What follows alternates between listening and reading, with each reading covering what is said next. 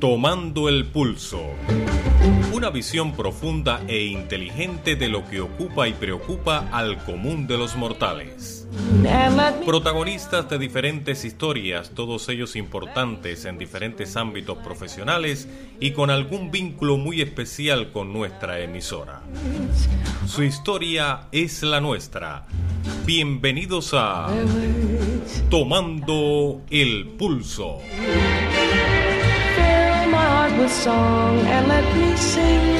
Es esta una semana, la que dejamos atrás, con dos importantes y señalados días en el calendario. De una parte, el sábado 13, el Día Internacional de la Radio, con el que se conmemora el nacimiento de la misma y que, como es lógico pensar, se ha convertido en un día muy especial y de celebración para los hombres y mujeres que a lo largo y ancho del planeta hemos dedicado nuestro tiempo y esfuerzo a este increíble y mágico medio de comunicación. De la otra, el domingo 14, el Día de los Enamorados. En todo un mundo lo hemos celebrado a lo grande con dos especiales acordes a dichas celebraciones. Hoy, nuestro Tomando el Pulso recoge las voces de varias personas. De un lado, la pandemia y la clase médica española, que tanto ha dado en favor de la lucha contra el virus y a la que muchos hemos comenzado a respetar gracias a lo acontecido y al ejemplar comportamiento y entrega con el que han cuidado las vidas de tantos y tantos de los nuestros, aún a riesgo de perder la suya propia. Ana Peiró ya la conocimos en una ocasión anterior. De sus palabras aprendimos y mucho Hoy vuelve para aportarnos sensatez y responsabilidad de nuevo, algo de lo que en demasiadas ocasiones parecemos desprendernos con ligereza. De otra parte, la juventud y el arrojo de un joven decidido a luchar contra la lógica y los elementos, poniendo en marcha una productora audiovisual en plena pandemia con proyección de futuro y que, a pesar de su extrema juventud, tan solo tiene 21 años, Cuenta ya con mucha experiencia a sus espaldas y con un buen número de contactos en cartera que necesitarán seguro cuando todo esto pase ya una hora de sus valiosos y profesionales servicios. Por último, les invitamos a conocer a Prosaba, una asociación que opera dentro de la comunidad valenciana cuyos intereses giran en torno al mundo de la maltrecha y castigada hostelería. Serán su presidente Manuel Vera y su vicepresidente David Remolar al tiempo presidente de la Federación de Sumillers de la Comunidad Valenciana, quienes nos hablarán de esta incipiente asociación, cuáles son sus objetivos y con quienes inevitablemente haremos un breve análisis del momento actual. Como siempre, gracias por acompañarnos y gracias por celebrar a nuestro lado el hecho de seguir vivos. Bienvenidos, señores. Comienza tomando el pulso.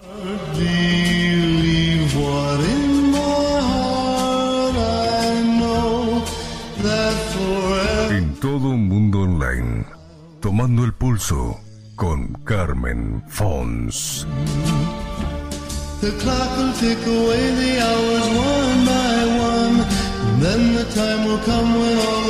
Ana Peiró es una vieja conocida nuestra, una mujer que además trabaja en la sanidad pública valenciana, una mujer, una todoterreno y una persona que en sus momentos nos facilitó muchísima información en torno al tema de la pandemia. En un especial que hicimos para una emisora amiga de Argentina, nos detalló muy cuidadosamente cuáles eran las medidas que debíamos tomar y cuál podía ser el pronóstico a corto o medio plazo de esta pandemia que ha asolado el mundo entero. Y hoy está otra vez con nosotros Ana. Muchísimas gracias por atendernos, como siempre, y gracias por estar ahí a pesar del muchísimo trabajo que tenéis en las urgencias aquí en Valencia. Eh, gracias a ti, Carmen, por invitarme nuevamente. Bueno, cuando hablamos la primera ocasión a la que yo he hecho alusión, Ana, estábamos todavía enfrentándonos a un problema cuyas dimensiones realmente no conocíamos en su amplia magnitud. Incluso para los sanitarios en general de nuestro país era algo que os había desbordado, los acontecimientos se fueron solapando uno sobre otro, eh, tanto los datos como el rigor político no acompañaban demasiado a toda esa incertidumbre, los meses han ido pasando, casi estamos ya cumpliendo el año. Y la verdad es que la cosa, bueno, ha tenido sus más y sus menos, sus altos y bajos durante todo este tiempo. ¿Cuál sería el análisis, Ana, desde el punto de vista profesional como doctora médico de urgencias en un hospital público de aquí de Valencia? Pues yo te diría que no, no hemos aprendido nada. No hemos aprendido nada, me refiero a comportamiento político, comportamiento de la población. Y desde luego nosotros hemos aprendido un poquito más a manejar la enfermedad, pero aún así, pues ya sabéis que no, a día de hoy no tiene ninguna cura.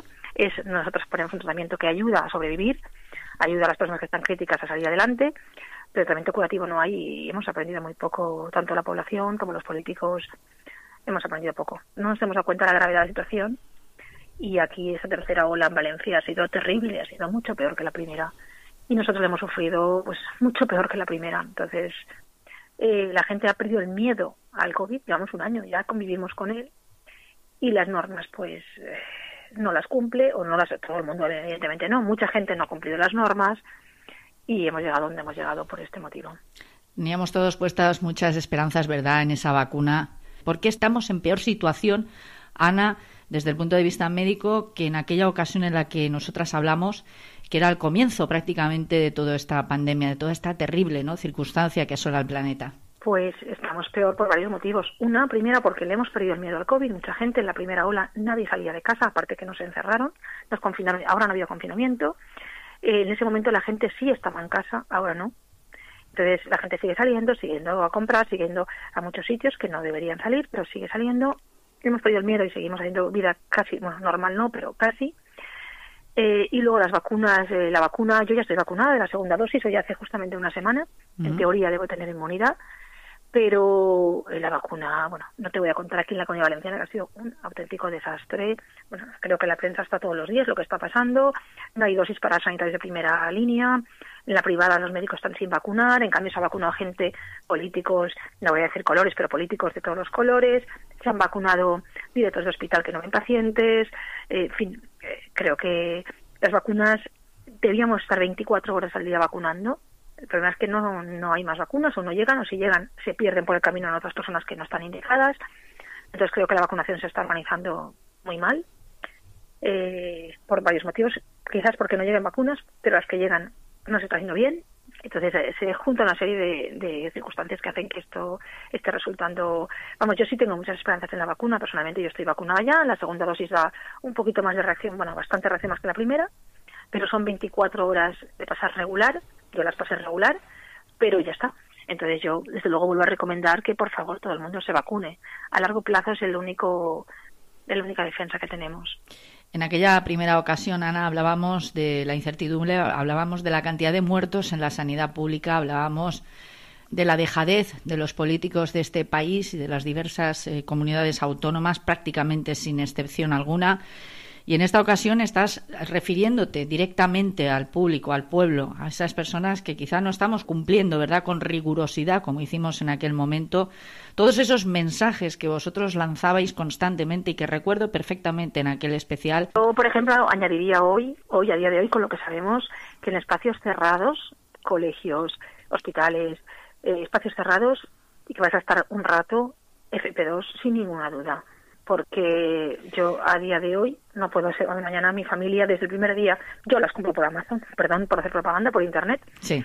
eh, para toda mi familia y las reparto se las mando a mi madre a su casa porque espacios cerrados eh, yo no tengo ninguna duda y a día de hoy a mí hasta ahora esto me ha funcionado no se ha contagiado nadie en mi familia hasta el día de hoy eso no se puede saber mañana pero eh, espacios cerrados mascarilla de mayor protección a día de hoy eso no tenemos dudas igual que antes eh, pues eso, que las llaves las escondo, los zapatos me los cambio cuando llego a casa. Hoy en día se ha demostrado que la transmisión es boca, nariz, ojos. Sí, puedo tocar un objeto y si en el mismo momento me meto la mano en la boca, sí, pero eso ya no, lavar las manos, ya no hay problema. Entonces, a día de hoy, pues yo añadiría la FP2 en sitios cerrados de muchas horas hay que llevarla, tanto en los colegios como, bueno, mis hijos van a los institutos con, con FP2, aunque me gaste dinero a final de mes, pero creo que es un dinero invertido, invertido bien. Es decir, que nada de mascarillas quirúrgicas. Recuerdo que en aquella ocasión ya dejaste caer algo al respecto, ¿verdad? En cuanto a la seguridad para ir por la calle ningún problema. Para ir por la calle una mascarilla quirúrgica sirve. Para estar en un sitio de aire libre, para estar...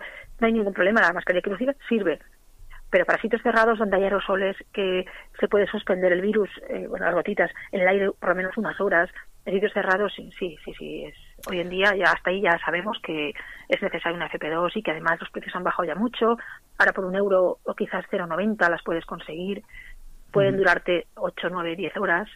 Se pueden pues usar un día 3 horas, otro día 3 horas, que es el que puede prolongarse la vida más allá de un día si no la llevas 8 horas seguidas pero es, es, necesario en sitios cerrados. Conforme se va sabiendo más sobre este virus, eh, que inicialmente, lógicamente, nos desconcertó a todos, incluso a la clase médica, eh, parece más, eh, más terrorífico, ¿verdad? Porque incluso está mutando en otras cepas que, según me están diciendo a mí, personas que se han visto afectadas, parece ser más potente, más fuerte, ¿no?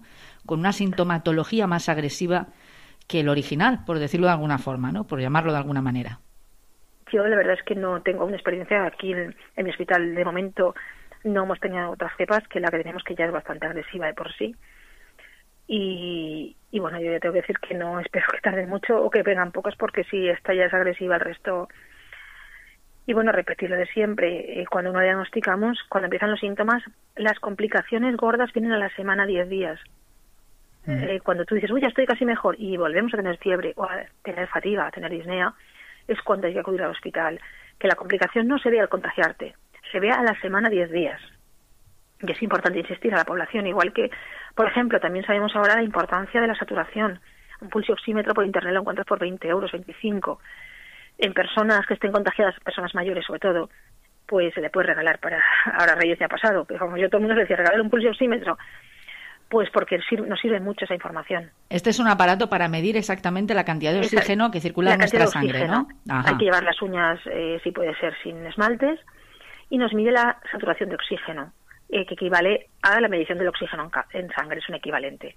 Eh, más de 95 es en tantos por cien, más de 95, que marca el aparato 95, es correcto, y de 95 hacia abajo empezamos a tener problemas, y menos de 90 hay que venir corriendo al hospital. Entre 90 y 95, pues también habría que valorarlo. Es decir, que nosotros en casa, de alguna manera, de forma doméstica, podemos también vigilar ¿no? el estado en el que nos encontramos. Totalmente, sí, sí, sí, sí. Que muchos pacientes EPOX, los que pacientes de enfermedad pulmonar crónica, ya lo tienen en casa, algunos. Entonces ahora, pues nosotros cuando mandamos a casa alguna neumonía que está bastante estable y está bien, lo recomendamos que si se lo pudieran comprar, que ya digo, 20 por internet, 20, 25, 30 en las farmacias, 35, no suele valer más y es de mucha ayuda, sí. A ver, nosotros exigimos y suplicamos a la población que si su médico, el que le haya visitado diagnosticado, le dice 10 días en casa por aislamiento o por contagio, que se respete. Yo tengo un familiar que es profesor en un colegio, ya llegó el caso de que ha venido un padre a recoger a la niña, todavía que me han llamado que es positiva. Pero digo, usted la tiene que tener en casa hasta que le dé el resultado. Ya, pero es que trabajamos los dos y no podemos. Entonces, sí, por favor, se hacen una PCR o están en aislamiento preventivo por contacto estrecho, que se queden en casa. Yo tengo pacientes que le mire es usted positiva y tienen que ir a casa y esta medicación, ah, pues paso por la farmacia ahora, ¿no? No, usted no puede ir a ningún sitio porque puede contagiar a todo el que vea.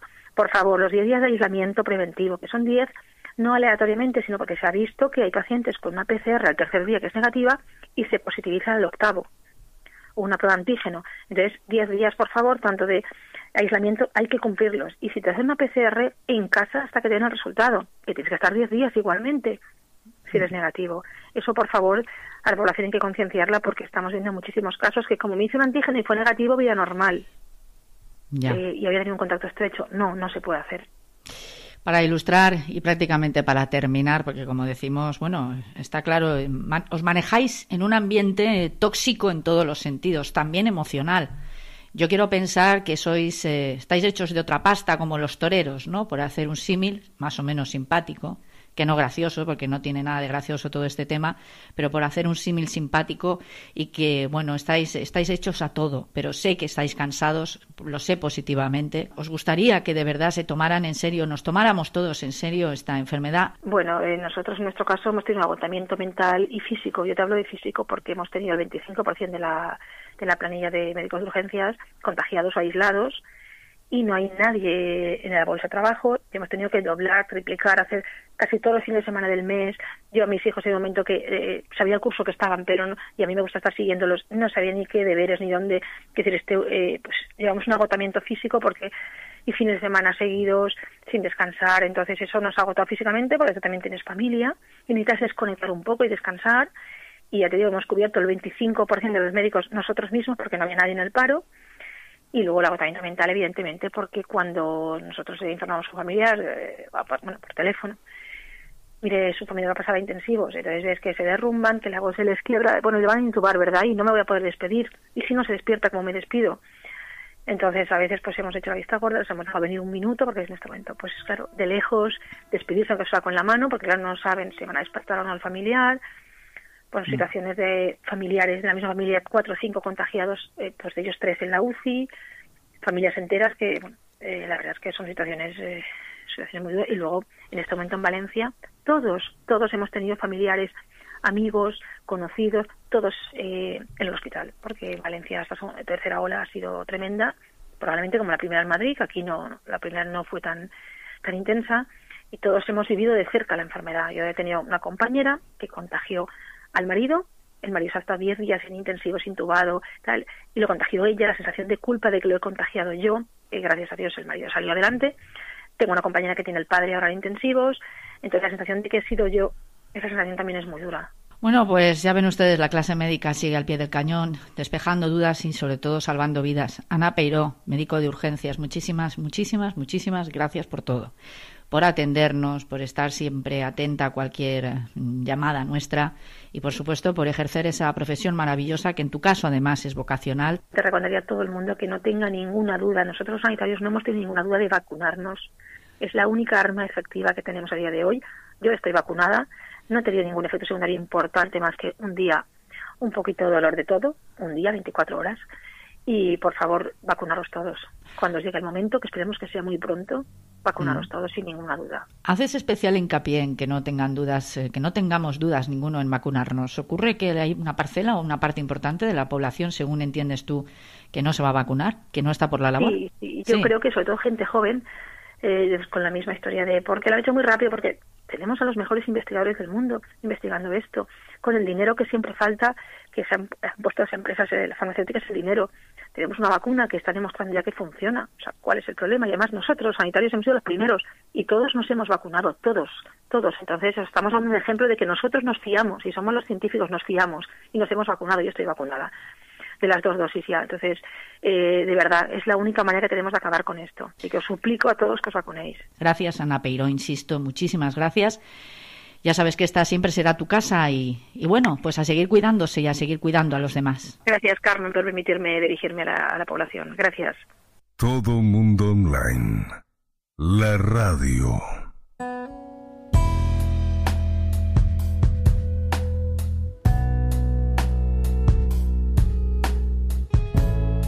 A veces parece, parece increíble, ¿verdad? En estos tiempos de pandemia aún hay gente que se aventura a seguir adelante con sus proyectos, con sus ilusiones. No sucumbe en absoluto a la tristeza, a la incertidumbre, al contrario. Y cuando se trata de gente joven, además, parece que, no sé, algo, algo nos anima o, nos hace sentirnos más orgullosos de esta extraña especie a la que pertenecemos llamada humana. Con nosotros hoy tenemos a un particular personaje y van a ustedes a saber enseguida porque es un hombre muy creativo, es un joven muy creativo, Marcos Sánchez Martí. Buenas, ¿qué tal? Encantado de estar aquí. Oye, tú eres el responsable, el creador, el artífice de un proyecto que ya no es un proyecto, es una realidad, se llama Filmarse Producciones, que, bueno, surge ahora en tiempos altamente conflictivos y con, mucha, no sé, con mucha incertidumbre, con un futuro muy incierto. Marcos, te lo habrán dicho más de una vez, ¿verdad? Sí, me lo han dicho muchos. Eh, ha sido el momento, pues, tal vez el más difícil para hacer esto y, mucha gente nada me ha dicho que, que si estoy loco o que o que puede haberme esperado, pero bueno, precisamente por el momento que esté complicado ahora, a lo mejor es cuando mejor sale, ¿no? Claro, tú sabes que muchos proyectos importantes a lo largo de la historia se han gestado precisamente en estos en momentos de crisis, igual de eh, graves o de vital importancia, como puede ser este el caso que nos ocupa, que no es ninguna tontería. Bien, ¿cómo te viene a ti? ¿De dónde te viene a ti? Ahora hablaremos de Filmarse Producciones, porque como he dicho, ya no es un proyecto, es una empresa, es una realidad que tiene una solidez. Además está sentada en tierras valencianas, concretamente en la ciudad de Sagunto. Si me equivoco en algún dato, no dudes en rectificarme, Marcos. de, momento, perfecto todo. Perfecto todo, genial, maravilloso. Estoy bien aleccionada, ¿eh? me has dado unas eh, muy buenas anotaciones, las suficientes como para poder mantener esta conversación. Marcos, eres un muchacho muy atrevido, ya lo hemos comentado, lo comentábamos también, te lo comenté el otro día a teléfono digamos, eh, en una conversación privada, ¿no? Y decía yo que en Sagunto, instalarse ahora, ¿no?, dentro de este marco incomparable que es las producciones visuales y audiovisuales, porque claro, tú empiezas como empiezas. ¿Qué es lo que a ti te llama realmente la atención? ¿Por qué este tipo de negocio? ¿Cuál es, eh, no sé, esa iniciativa, ese impulso que a ti te lleva como joven y te inspira para crear Filmarse Producciones? Bueno, pues a ver, en un principio es lo que he estudiado. O sea, yo empecé la carrera de comunicación audiovisual. Bien. Pero al poco tiempo me la dejé porque realmente me sentaba a hacer trabajos y después de, pues, de la ESO, primaria, bachiller, donde estudias realmente lo que no te gusta, ¿no? Estudias algo muy general y luego ya se supone que tienes que especificarte. Y yo llegué a la universidad y, era lo que quería estudiar, pero pues me di cuenta al entrar en la carrera que era, pues, pues nada, no, era lo que esperaba. Y me, me la dejé sin, sin, nada en mente y empecé a estudiar cine, que es lo que, lo que me gustaba de verdad. Entonces pude estudiar y gracias a mis padres también pues pude estudiar lo que realmente me gustaba. Eso poca gente en verdad puede decirlo. Hay mucha gente que estudia lo que puede, o lo... pero poca gente estudia lo que le gusta. Y nada, en esa, en esa formación, pues, pues nos enseñaron a, a mí y a mis compañeros tanto a editar vídeo, a grabar vídeo, planificar vídeo, pues toda esa rama, ¿no? Que, que es pues para hacer un, un trabajo completo, no solo una, una parte, sino todas. Y después de ir haciendo trabajos, cortometrajes, reportajes, también fui haciendo cosillas fuera de la escuela, ¿no? Intentando hacer pues contactos también, haciendo vídeos incluso para el ayuntamiento de mi ciudad en algún, en algún momento, para la policía. Y a raíz de eso, poco a poco haciendo vídeos durante dos, tres años, durante la formación que tuve, pues una vez acabada, al tener ya un poquito de base de esa gente que le he hecho vídeos, pues ya he decidido hacer la, la empresa. Página web, poner todos esos trabajos en el canal de YouTube. Y bueno, pues así hemos llegado hasta ahora. Bueno, Marcos, eh, partimos de una base entonces, ¿no? A ti lo que te apasiona realmente es el cine y por lo tanto entiendes que, digamos, el ámbito de lo audiovisual puede ser una excelente salida laboral, en este caso. El resultado final es que, con muy pocos años, porque eres realmente muy, muy joven, te aventuras a, bueno, pues a, a producir a nivel eh, comercial, no solamente eh, cortometrajes, de alguno de ellos ahora hablaremos también si te parece, eh, no solamente pones en marcha un canal de YouTube, que eso es relativamente sencillo, sino que te organizas y organizas a su vez, pues lo que podríamos llamar una empresa en toda regla dedicada al mundo, entre otras cosas, de la publicidad. Y ahí es donde realmente yo creo que mm, te sientas, sientas tus bases empresariales para empezar a hacer negocio. ¿Con qué apoyos, con qué avales cuentas? ¿Cuál es tu pasado más inmediato como filmarse producciones? A ver, en cuanto a logística, sí que es verdad que logística hablamos de, pues tecnología, ¿no? De visual, cámaras, focos, iluminación, todo eso. Sí que es verdad que gracias a los trabajos que te he comentado antes, poco a poco he ido pudiéndome tener todo el material. Y ahora mismo, si tuviera que hacer una grabación, que de hecho es lo que, lo que consiste ahora, pues no tengo que depender de nadie en cuanto al material. Sí que es verdad que ciertamente colaboro con, con alguna empresa que son prácticamente como yo, son gente de mi edad que está empezando. Y pues si quiero grabar sonido directo, como, como en algunos cortometrajes que he hecho, sí que cuento con una empresa que se llama Omnes, muy pequeñita todavía, pero bueno, como yo, estamos empezando. O un chico que, que ha estudiado también composición de música aquí en Sagunto, que se llama Rubén Meliá. Sí que es verdad que contamos así y nos estamos haciendo un circulito aquí en mi, en mi zona de eso. Y en cuanto a apoyo a logística, pues como te he dicho. Sí que es verdad que, el apoyo económico pues también viene de, lo que he ido haciendo poco a poco. Entonces tengo ahí algo de dinero, pero bueno, la cosa es que, como hemos dicho antes, ¿no? Una aventura que, de momento pues empieza y me tira a una piscina y esperemos que, que esté llena. A ver, capacidad y talento no te falta. Es indudable que estás comenzando como hemos comenzado muchos de nosotros en aquello que nos ha gustado, ¿no? Desde abajo realmente, sin pedir nada a nadie, sino aprendiendo en cada pequeño escalón que se sube. Y eso es muy importante. Ya te comenté que me parecías un chico en general muy maduro y con las ideas muy claras que sabías perfectamente dónde te habías metido, pero que bueno, en, principio si no es así, uno tampoco acaba haciendo nada en este mundo, en esta vida, es así lamentablemente.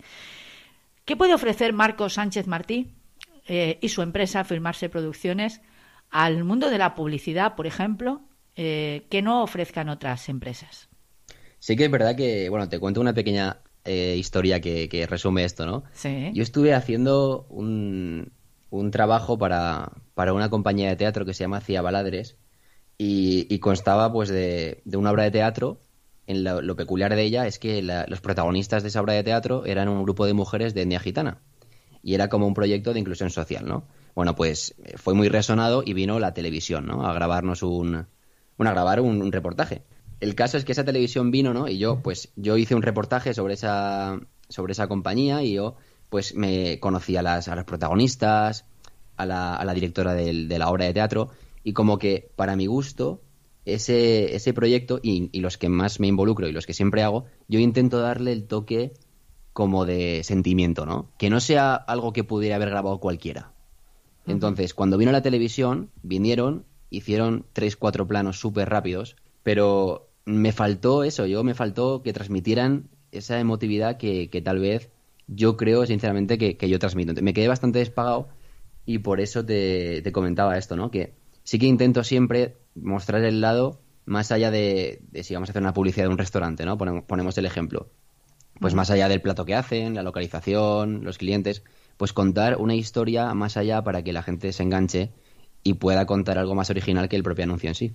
Digamos, déjame que te ayude, Marcos. Digamos que tú lo que pretendes en alguna forma es en tus trabajos finales, en ese arte final, que se compone de tantas y tantas cosas, que conlleva mucha producción, por otro lado, y una técnica a veces muy depurada, que la gente sienta la emoción, ¿no? que, haya una historia detrás, que tú seas capaz de contar en unos eh, breves minutos una historia larga de apasionamientos, sentimientos y emociones. ¿Es así?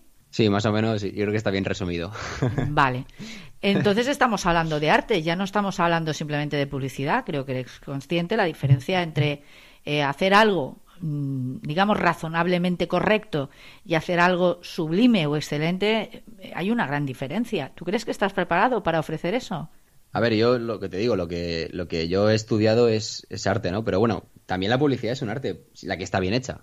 Eso es como todo, ¿no? Hay películas que, pues, pues que ves y que son películas que no tienen más, ¿no? Pero hay publicidad que realmente está muy bien hecha y tiene una historia más allá del propio anuncio. Pero sí, básicamente es eso. ¿Filmarse cuánto tiempo lleva en marcha, Marcos? ¿Cuánto, ¿Cuándo nació Filmarse Producciones? Pues ya te digo, o sea, yo siempre filmaba mis vídeos como Marcos SM, Sánchez Martín mis apellidos, y, tenía el canal de YouTube, que básicamente no era un canal de YouTube como, como ahora se conoce la gente que es youtuber, ¿no? Que sube contenido, sino yo era como una especie de, de vitrina donde yo muestro mis trabajos, porque hay gente que lo sube a Vimeo, que es una plataforma que ya es de pago, tienes que pagar para almacenamiento y demás. Entonces yo lo hice así, ¿no? Y yo te digo, esto, este tiempo que yo he estado haciendo vídeos, pues ha sido en YouTube y, con el nombre de Marcos. Pero realmente para darle el toque profesional ya, y cuando alguien me preguntaba, porque siempre que iba a grabar algo me preguntaba alguien, oye, ¿cómo puedo encontrarte? Entonces me daba un poco de reparo el tema de, de decirle eso, que no tengo nombre de empresa y demás.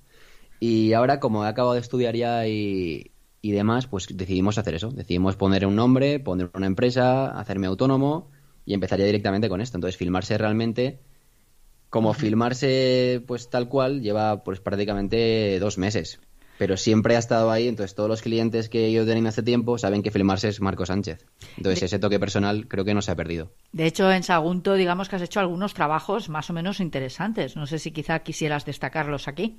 Sí, la verdad es que pues la ciudad de Sagunto, bueno, yo he nacido aquí, vivo aquí siempre. La gente que, que, es de aquí a mí me ha tratado muy bien, porque siempre el jefe de la policía local, que es eh, Antonio Pacheco, ha confiado en mí. O sea, teniendo empresas en ese momento para hacer que hicieron un primer simulacro eh, de rescate con helicópteros, que vino el ejército. O sea, pudo haber llamado a cualquiera, pero me llamó a mí que, que bueno, confío en mí en vez de llamar a una empresa. También el ayuntamiento eh, hicimos un vídeo sobre los Ludis Aguntini, que es una festividad eh, donde se hace una semana cultural sobre el teatro romano y demás. También hay compañías de teatro como, como Actónica Teatre, Ocia Baladres, Teatres de la Yum, toda esa gente, pues a medida de ir haciendo trabajitos, pues me han conocido y han confiado en mí y la verdad es que estoy muy agradecido.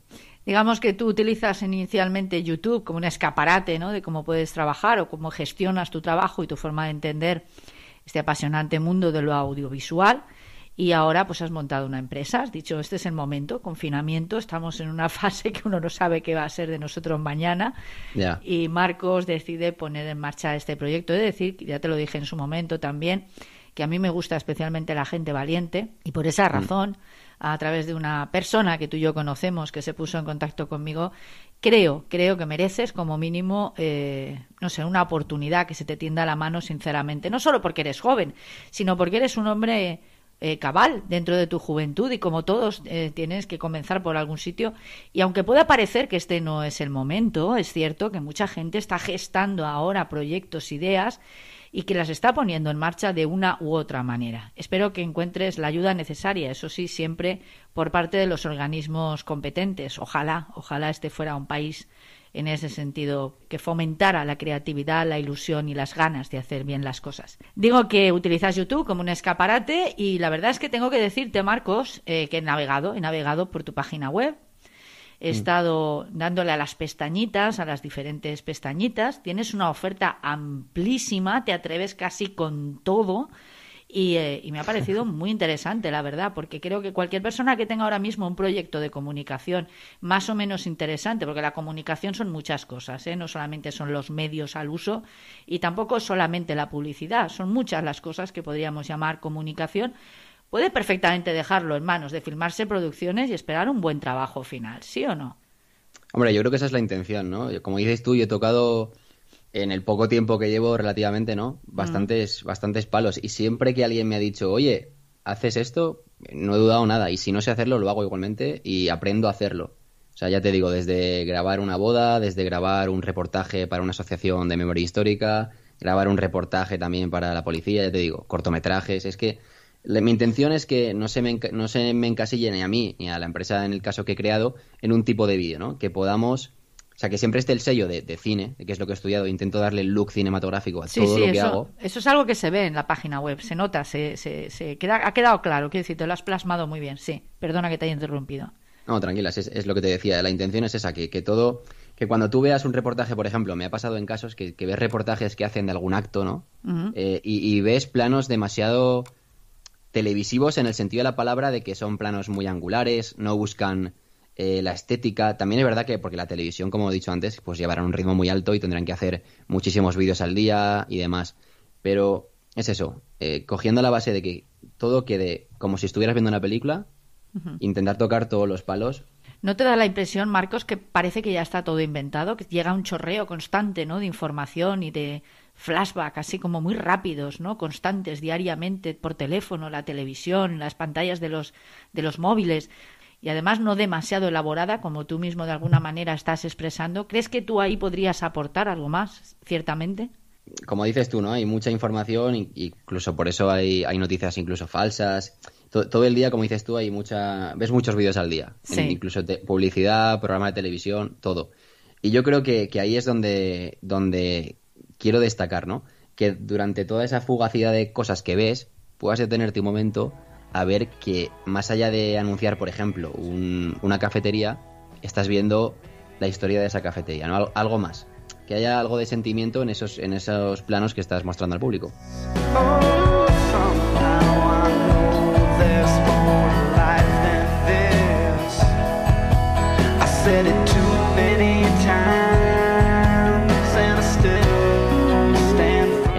Que se llama Comida para Todos. También grabamos un, eh, bueno, costaba un reportaje, ¿no? En el que hacían cenas de Navidad para la gente que desgraciadamente pues no puede permitírselas.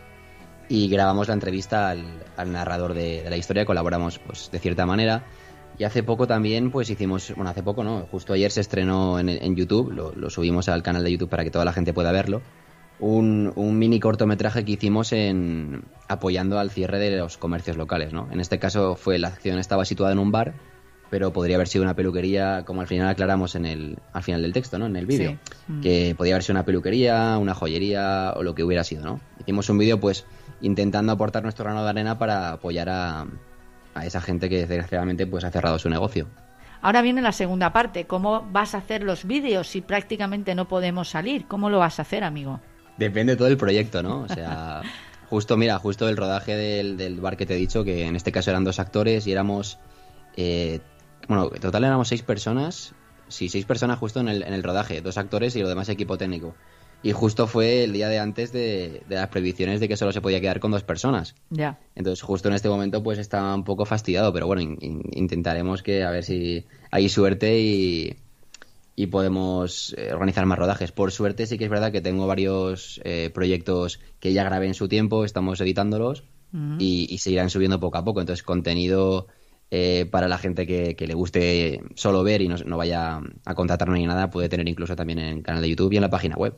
Es que eso nos ha pasado a muchos, no es ninguna tontería. Nosotros también estábamos, como te comenté, asociado a todomundoonline.com, creando un canal de YouTube para nuestro público de habla hispana relacionados fundamentalmente con Valencia.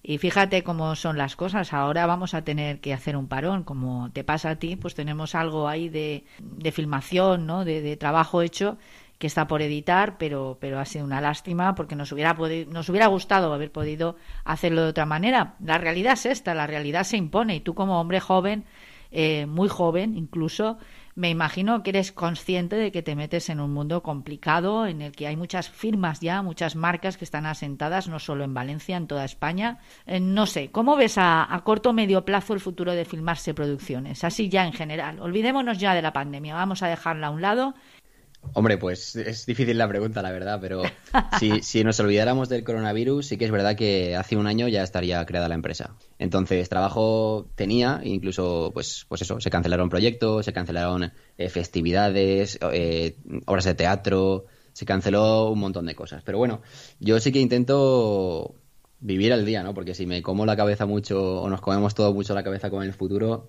aparte del trabajo en sí, es muy satisfactorio el tema de aprender de tus clientes en este caso, ¿no? Y ya te digo, o sea, si no hubiera sido por el coronavirus, hubiera habido más faena, obviamente. La gente que, que me conoce sabe que hay cosas también preparadas y hay bastantes proyectos hablados.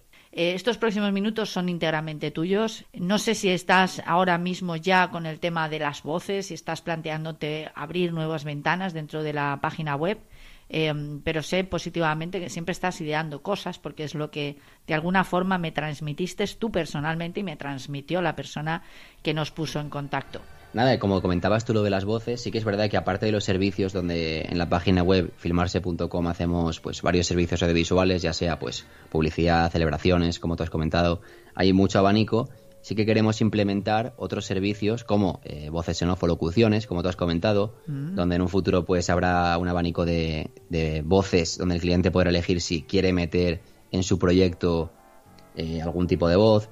También vamos a hacer un servicio de VFX, que VFX es más que nada pues efectos especiales en vídeos, a lo mejor también animaciones de logos, cabeceras, todo lo que viene siendo el tema de pues de After Effects y efectos especiales en el vídeo, ¿no?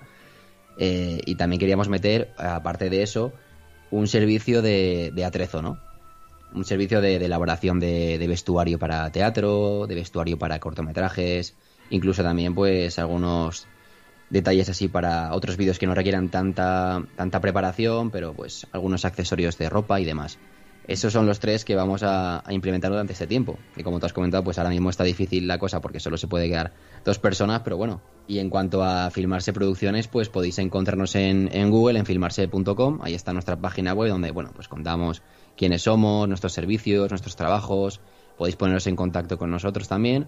Incluso semanalmente, pues redactamos un blog donde, pues, también pues hablamos de, los consejos humildemente que nosotros eh, damos a gente que quiera realizar algún tipo de vídeo. Pues hace poco hicimos un blog sobre cómo hemos hecho nosotros un videoclip y los pasos que hemos seguido. Nosotros damos nuestra, nuestra versión, lo que nos ha ido bien y también si alguien quiere cogerlo, pues ahí puede, puede interactuar con nosotros. Pues si tú entras en la página web y ves nuestros trabajos, pues no está el vídeo completo, puedes clicar y verlo completo en YouTube. Y ahí pues ahí desde publicidad a reportajes, a cortometrajes, todo el abanico. No me gustaría que se me encasillara solo en publicidad, porque sí que es verdad que es un servicio que hacemos, pero ya te digo, o sea, nuestros servicios son prácticamente, claro, intentamos abarcar todo siempre desde el aspecto de, del cine, ¿no? Es lo que lo que he estudiado y lo que lo que queremos dar el, el toque a todo lo que hacemos. Y en cuanto a redes sociales, pues nada, estamos en Instagram y estamos en Facebook con el mismo nombre, con Filmarse Producciones, donde pues subimos algún avance de algún trabajo, subimos cosas que no se ven en YouTube o en, o en la página web, que son pues eh, vídeos de, dentro de la propia grabación. Hace poco subimos el, el vídeo que te he comentado solidario de, del cierre de los comercios, pues subimos un poquito del rodaje como una especie de mini making of. Bueno, pues Marcos, ha sido un placer, de verdad que sí, Marcos Sánchez Martí, el fundador, creador, responsable de Filmarse Producciones, una experiencia empresarial de hace pues tan solo unos meses, como han oído, que tiene mucho que contar y estoy segura de que lo va a hacer muy bien a través de lo audiovisual. Quiero pensar que tienes un futuro por delante espléndido. Ojalá que cuentes con nosotros en alguna ocasión, aunque solamente sea como, no sé, desde el plano de la amistad. Y nos solidarizamos, por supuesto que sí, nosotros también queremos hacerlo con el mundo de los negocios en general, pymes, pequeñas empresas, autónomos, gente que, bueno, está pasando muchísimas dificultades. Todo esto pasará, pasará, pasará. El mundo sigue, la vida sigue, como pueden ver, porque Marcos ahí está peleando por su futuro Marcos Sánchez Martí. Vale, muchas gracias. Muchas gracias por la entrevista y por, y por la oportunidad de dejarme hablar aquí. Un abrazo, amigo. Chao.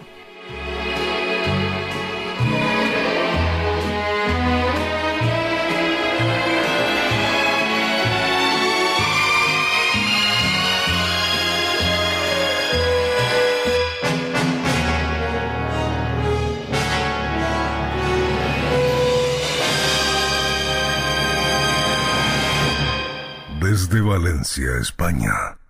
Todo mundo online. El mundo de la hostelería, desgraciadamente, junto con otros, con todos los autónomos de nuestro país, no lo están pasando especialmente bien. A la pandemia en sí misma, lo que supone la enfermedad y la pérdida de muchos seres humanos, algunos de ellos muy cercanos a nosotros, a cada uno de nosotros como seres individuales y ciudadanos de este mundo y el dolor que eso implica, se une la incertidumbre, la pérdida de puestos de trabajo, y el desgaste en todos los sentidos, incluyendo el económico. David Remolar Ramos es un viejo conocido de esta casa. Él es actualmente el vicepresidente de una asociación que vamos a conocer a continuación y de la cual es presidente otro de nuestros invitados que viene precisamente de la mano de David. David, permíteme que antes de que nada le demos la bienvenida a Manuel Vera Alcaraz, presidente de la Asociación de Profesionales de Sala y Bar de la Comunidad Valenciana. Manuel, bienvenido. Gracias por atendernos. Muchas gracias y, encantado de estar aquí con vosotros y compartir un poco unas palabras con vosotros. Encantado de, estar con vosotros. David, yo te, yo te he presentado como un viejo conocido con todo el cariño y el respeto que sabes que te tengo, ¿eh? Lo de viejo es metafórico. Sí, no, no. La verdad, la verdad es que muy agradecido de, de siempre compartir esos momentos contigo y bueno, pues de, de poder expresar ¿no? nuestras nuestras inquietudes, nuestros deseos, nuestra profesión, todo lo que amamos a, todo, a todas esas personas que, mediante la cadena en la que estás puedes llegar. David, ¿recuerdas hace unos meses, en, pleno, en plena fase cero, creo recordar, de confinamiento, cuando todo esto, bueno, pues empezaba a tomar un cariz bastante oscuro para todos? Y no pensábamos que se iba a prolongar en absoluto tanto en el tiempo. Tuvimos una, la última de las intervenciones hasta fecha de hoy, obviamente. Aquello fue para Argentina, un especial que se hizo, por cierto, quedó muy bonito, gustó mucho ese añadido de la sangría, ¿no? Y sus diversos componentes. En el momento actual estamos hablando de autónomos, pero de una cadena importante de industria que genera mucha riqueza en nuestro país. ¿En qué situación está ahora mismo la hostelería ya con el tiempo pasado, casi un año, si no recuerdo mal, casi un año, señores, de aquel entonces, de aquella última intervención. Bueno, eh, gracias Carmen. Y sí es cierto, hace, pues bueno, la última entrevista la, hicimos justo en, plena pandemia de marzo de este año pasado, hace ya casi un año, y en aquellos momentos nadie, nadie pensaba que efectivamente se iba a alargar tanto en el tiempo y que iba a afectar tanto no solo al tema de salud, sino al tema económico, ¿no? El tema económico está siendo algo pues de unas magnitudes inimaginables, ¿no? Que podríamos nadie imaginar. Efectivamente, el sector de la hostelería es una grandísima parte del sector turístico, porque estamos hablando de que el sector turístico es eh, obviamente el más afectado y todo lo que envuelve el sector turístico. Cierto es que, que bueno, el sector hostelero sobre todo son pequeñas y medianas empresas las cuales pues no tienen otro sustento, es decir, pues a lo mejor eh, algunos trabajadores podrán cobrar algo de ERTE o algo de paro, pero claro, efectivamente, pues los que son propietarios autónomos, pues la desgracia es que tienen que seguir pagando sin tener ninguna, ninguna ayuda de momento y, es difícil, es difícil aguantar. En el caso que está Manuel y muchísimos otros que están en hoteles, pues fíjate, los hoteles no solo cerradas las fronteras, no solo con el turismo totalmente mermado, Manuel te lo dirá mejor, pero un hotel que esté a un 10% de su capacidad pues tiene muchísimas más pérdidas que ganancias y, cerrarlo pues ya es todavía más pérdidas. Yo creo que en el turismo, si hablamos del turismo nacional y sobre todo del turismo mediterráneo, va totalmente, totalmente enlazado con la gastronomía. Es decir, la gente que viene a España viene no solo por, por la cultura y a lo que tenemos en España, sino sobre todo a la gastronomía. Y la hostelería, hay que tener en cuenta que España es el país del mundo que más bares y restaurantes tiene por habitantes. No sé si es uno cada ciento, cada ciento y poco habitantes. Ahora, evidentemente, se ha reducido. Pero es el país que más bares y restaurantes tiene del mundo. Y la gastronomía española es una de las más variadas y ricas del mundo.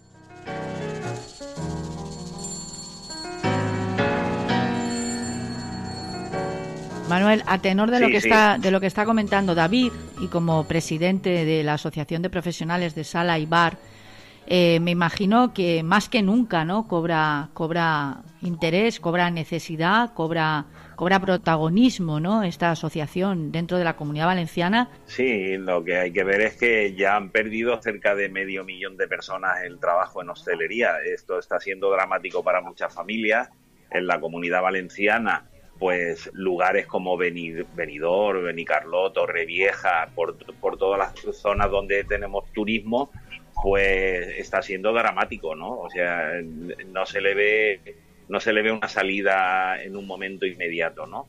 Eh, estamos viendo que vivimos al día con una incertidumbre total, que familias enteras están están perdiendo los puestos de trabajo y que y que nosotros que montamos la asociación en un principio, pues bueno, para la promoción, para nuestro para nuestra defensa y nuestra representación de los intereses profesionales, sociales, culturales y formativos, ¿no? Sí. Y, estamos viendo que, que, se nos está yendo un poco de las manos el tema, eh, no en el sentido de la asociación, porque cada vez vamos a ser muchísimos más asociados, está claro, porque nosotros los que trabajamos en hostelería tenemos una cosa, una cosa y, es el lenguaje de la felicidad hacia nuestros clientes, ¿no?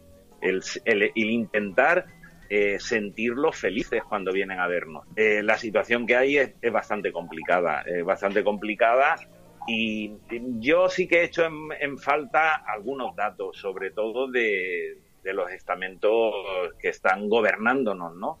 Porque decimos, cierran la hostelería, pero a mí me gustaría saber cuánta gente o cuántas personas o cuántas criaturas se han eh, infectado con otra persona en la hostelería.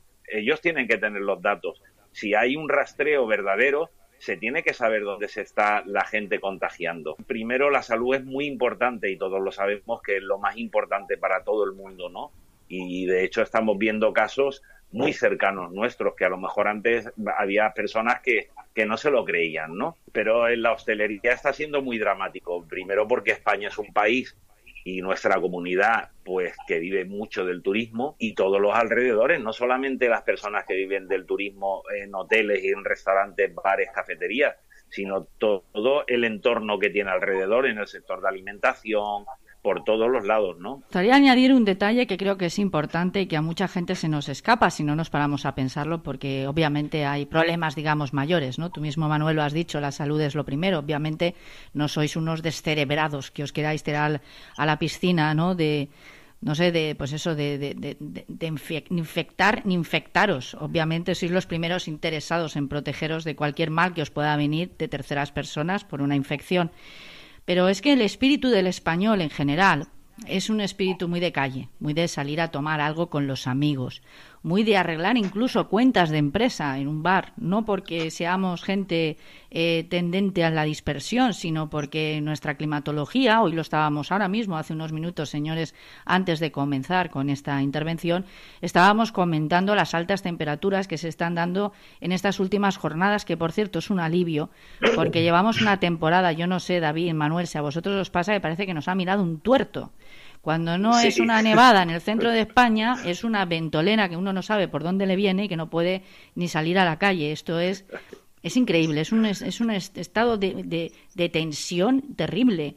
Y eso el español lo acusa y mucho, y mucho. Yo sé de mucha gente que está ahora mismo en una situación, amén de lo que habéis comentado de esa incertidumbre económica, que es gravísima y para cualquier familia es una tensión añadida a todo esto es el no poder contactar físicamente con otro ser humano, nosotros que somos de familia, de contacto, de abrazo, de beso, ¿qué va a ser de nosotros, Dios mío? ¿Quién ha, quién ha llegado a la conclusión de que, de que la hostelería es un foco de infección? En fin, no sé si queréis añadir algo más sobre esto.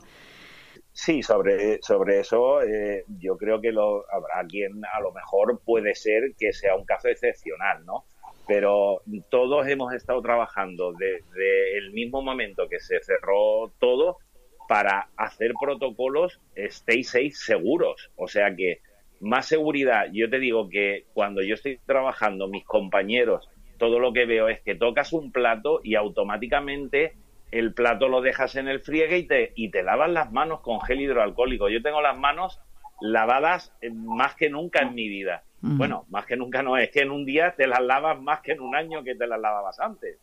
Antes te las lavabas, pero ahora es continuamente, es toco un plato, lavo mano, toco un plato, lavo mano, cojo un cubierto, está desinfectado, eh, una copa súper desinfectada. Bueno, yo solo, yo solo añadiría que, que, creo que la hostelería nos han utilizado como, como ventana para, para darnos a ver que la gente se conciencie y dar ese y meter ese miedo. Es decir, cuando tomas esa decisión de cerrar la hostelería, tiene un impacto sobre la sociedad que yo creo que ningún otro sector lo da.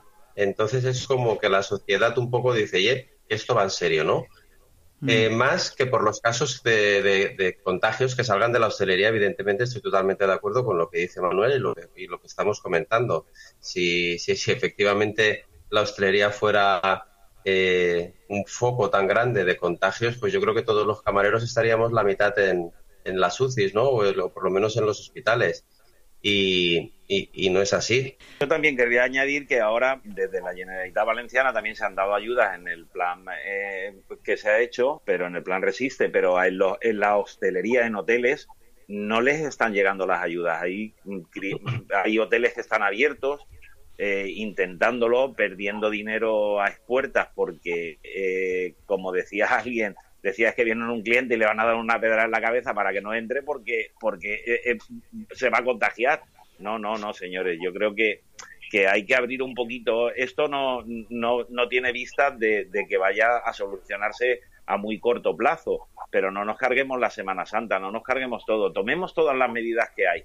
Y, desde aquí yo tengo que felicitar a todos los compañeros que trabajan en los hospitales, desde los médicos a las enfermeras, al personal de limpieza, al personal de seguridad, que lo están pasando tan mal en la comunidad valenciana en estos momentos. Que la economía es salud. Si no tenemos para economía, no vamos a tener salud tampoco, porque los hospitales hay que mantenerlos y el país no se puede ir hacia atrás. Tenemos que ir hacia adelante. O sea, yo conozco a personas que se han contagiado, pero no en hostelería, y normalmente son en, en, en, acciones en casas que se están contagiando las familias. Está claro, vamos a, vamos a intentar ser lo más positivos posibles, que es lo que estábamos haciendo. Por otra parte, estamos intentando ¿no? justificar de alguna forma o encontrarle algo de sentido a las medidas que se han tomado tan, tan exigentes ¿no? al gremio hostelero.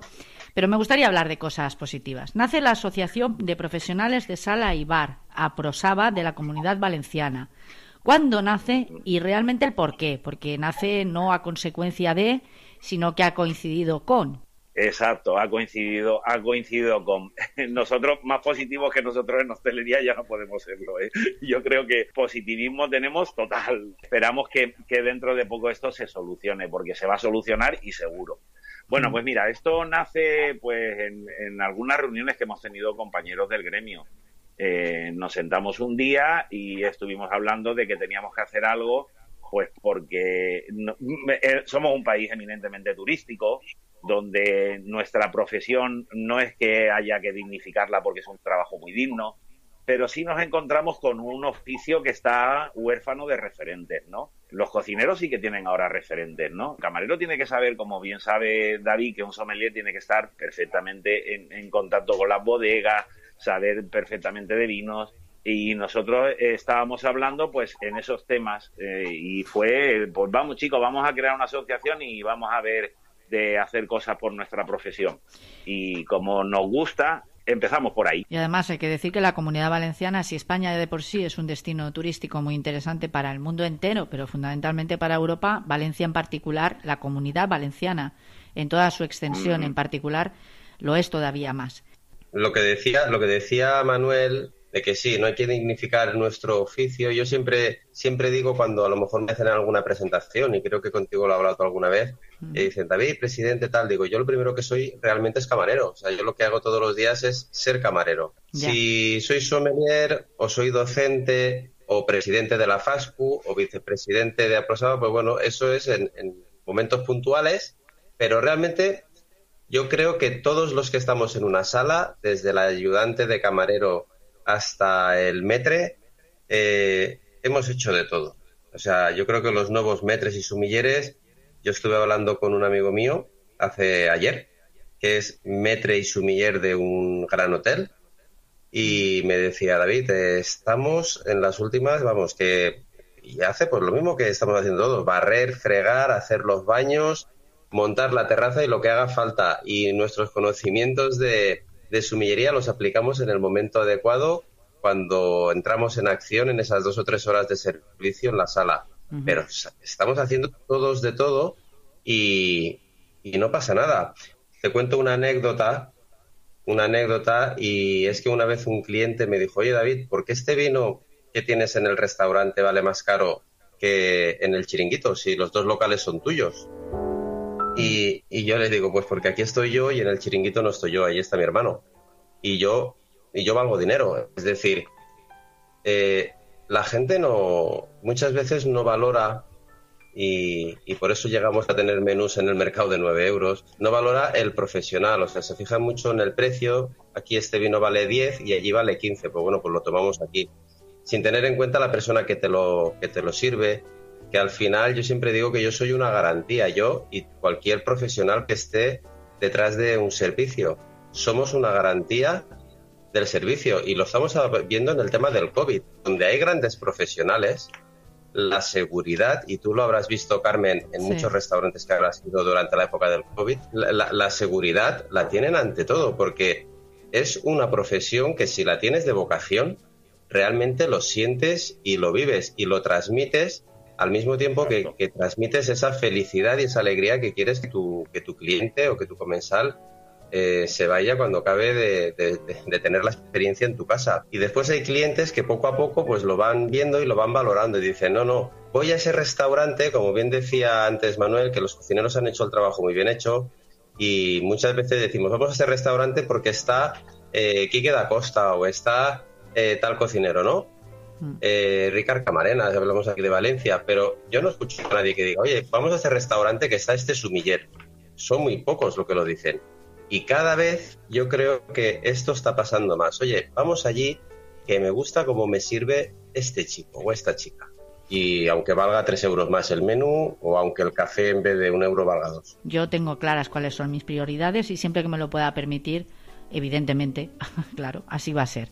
Bien, amigos, tanto David Remolar Ramos, vicepresidente, como Manuel Vera Alcaraz, presidente de la Asociación de Profesionales, insisto, de Sala y Bar a Prosaba de la Comunidad Valenciana.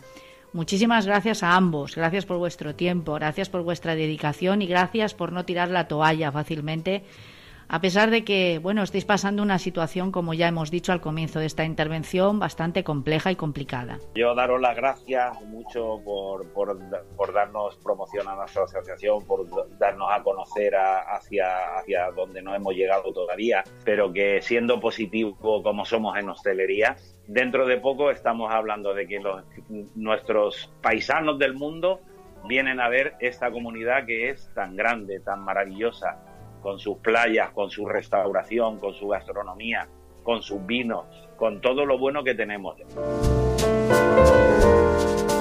Eh, gracias por vuestras palabras, por vuestro tiempo y espero que hasta pronto. Muchas gracias.